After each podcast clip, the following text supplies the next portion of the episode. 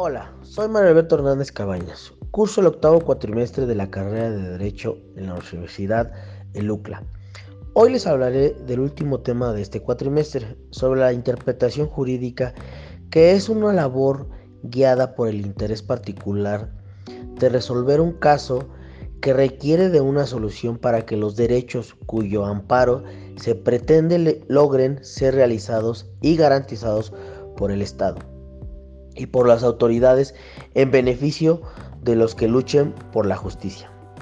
Hablar de interpretación del derecho es igual a referirse a una actividad que se comprende a todas las normas jurídicas y no únicamente a las normas legales que proceden del órgano legislativo.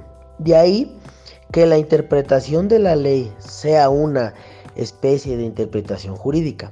El objeto de la interpretación del derecho como se dijo anteriormente, es el mismo derecho o si se prefiere las normas jurídicas y otros estándares como los principios generales del derecho, como a su vez las normas jurídicas reconocen múltiples fuentes, la interpretación del derecho reconoce múltiples especies que son las interpretaciones de la ley, de un contrato, del tratado internacional, de la sentencia y de la, auténtica. En efecto, los métodos o cánones de interpretación son pautas de elección, pautas dirigidas a guiar esa elección y su consiguiente. Fundamentación es cuando la fundamentación de los métodos interpretativos funcionan como argumentos jurídicos de la interpretación elegida.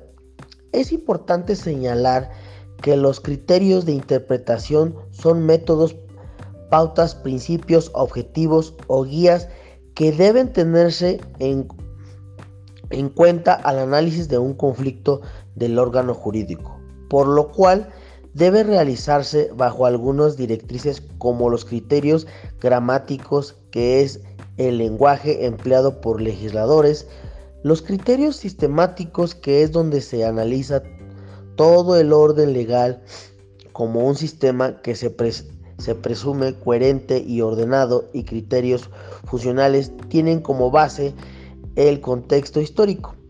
El razonamiento de la interpretación jurídica es la capacidad de calificar jurídicamente hechos que generan controversias legales en la finalidad de resolver las bases jurídicas objetivas con validez legal, lógica y racional.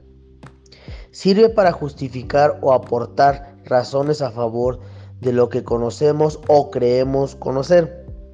En algunos casos, como en las matemáticas, el razonamiento nos permite demostrar lo que sabemos.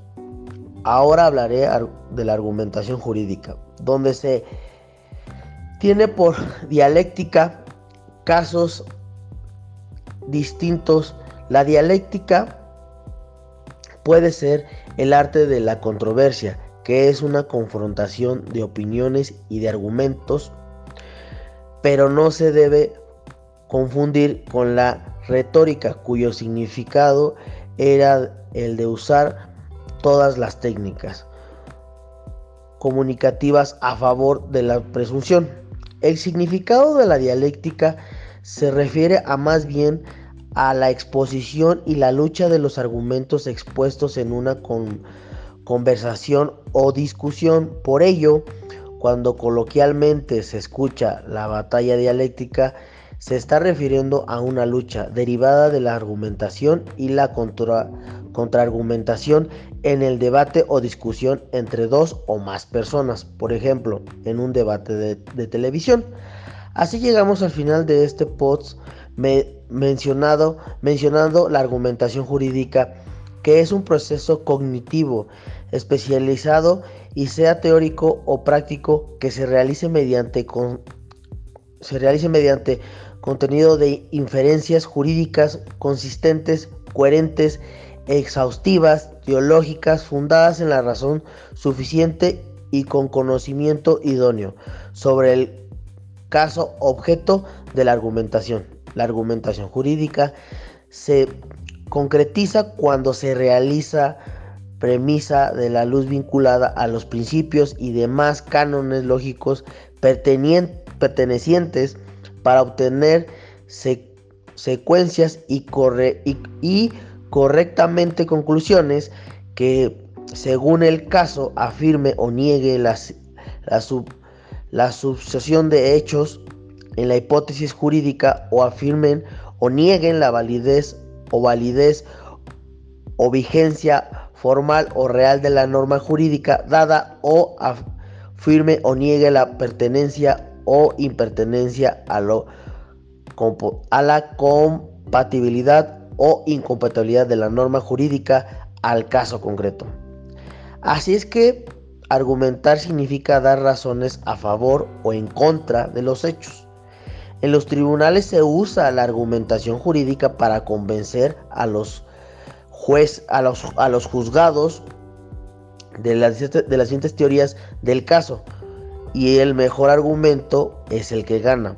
Por este motivo, la argumentación se convierte en el valor imprescindible de un abogado exitoso y también en los jueces que deben justificar sus sentencias a través de una argumentación técnica y comprensiva a los, a los juicios.